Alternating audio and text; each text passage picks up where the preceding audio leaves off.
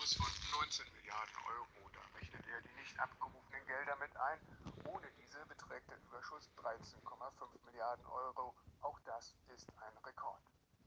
Die gute Entwicklung sei vor allem dem extrem niedrigen Zinsniveau zu verdanken, mit dem man nicht gerechnet habe, wie Scholz selbst zugab. Das hatte was zu tun zum Beispiel mit der Zinsentwicklung, die weiterhin sehr günstig ist für diejenigen, die Kredite aufnehmen müssen und Schulden bezahlen müssen.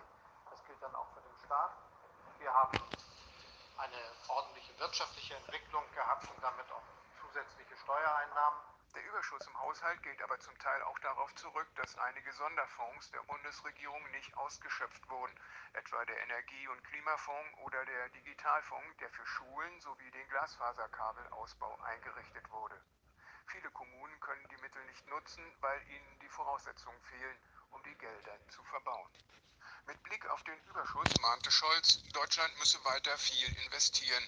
Es gebe noch sehr viel zu tun. Die Mittel sollten daher erhöht und langfristig auf hohem Niveau verstetigt werden. Es geht in Deutschland darum, dass wir sehr viel investieren. Wir müssen was tun für die Infrastruktur, für Schulen, für Krankenhäuser. Wir müssen dafür sorgen, dass wir den Klimawandel bekämpfen können und dass wir die notwendigen Investitionen auf den Weg bringen. Und natürlich geht es auch um gleichwertige Lebensverhältnisse, damit unser Land zusammenhält. Die im vergangenen Jahr eingesparten Gelder sollen nach dem Willen von Scholz zum größten Teil in die nach der Flüchtlingskrise aufgebaute Rücklage fließen, die damit auf mehr als 48 Milliarden Euro ansteigt. Forderungen der Union nach Steuersenkungen lehnte Scholz deutlich ab. Auch eine vollständige Abschaffung des Soli-Zuschlags plant er nicht. Doch der Koalitionspartner sieht das anders. Aus der Union kommen immer mehr Stimmen, die Steuererleichterungen fordern. So sagt auch die finanzpolitische Sprecherin der CDU-CSU, Antje Tillmann. Aus steuerlicher Sicht brauchen wir unbedingt eine Unternehmenssteuerreform und wir brauchen eben nicht die Debatte um Aufhebung der Schuldenbremse oder Steuererhöhung.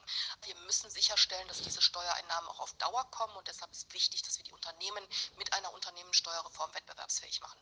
Das ist im Moment für mich der wichtigste Punkt. Auch Bundeswirtschaftsminister Peter Altmaier, CDU, plant nach Angaben des Spiegel einen konkreten Vorstoß für Steuersenkungen.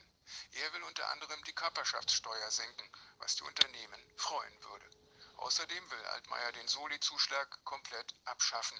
Beides aber gefällt dem Koalitionspartner SPD nicht. Vor zweieinhalb Monaten hat Thüringen einen neuen Landtag gewählt. Doch wie die Regierung in Erfurt künftig aussehen wird, ist immer noch unklar. Linke, SPD und Grüne haben ihre Mehrheit ja verloren, wollen aber als Minderheitsregierung weitermachen. Und das heißt, um Projekte im Landtag durchzusetzen, sind sie auf Stimmen aus anderen Fraktionen angewiesen. Unter welchen Voraussetzungen diese von CDU und FDP kommen könnten, sollte heute bei einem Fünf-Parteien-Treffen ausgelotet werden. Die Ergebnisse fasst Wolfgang Henschel zusammen. Klare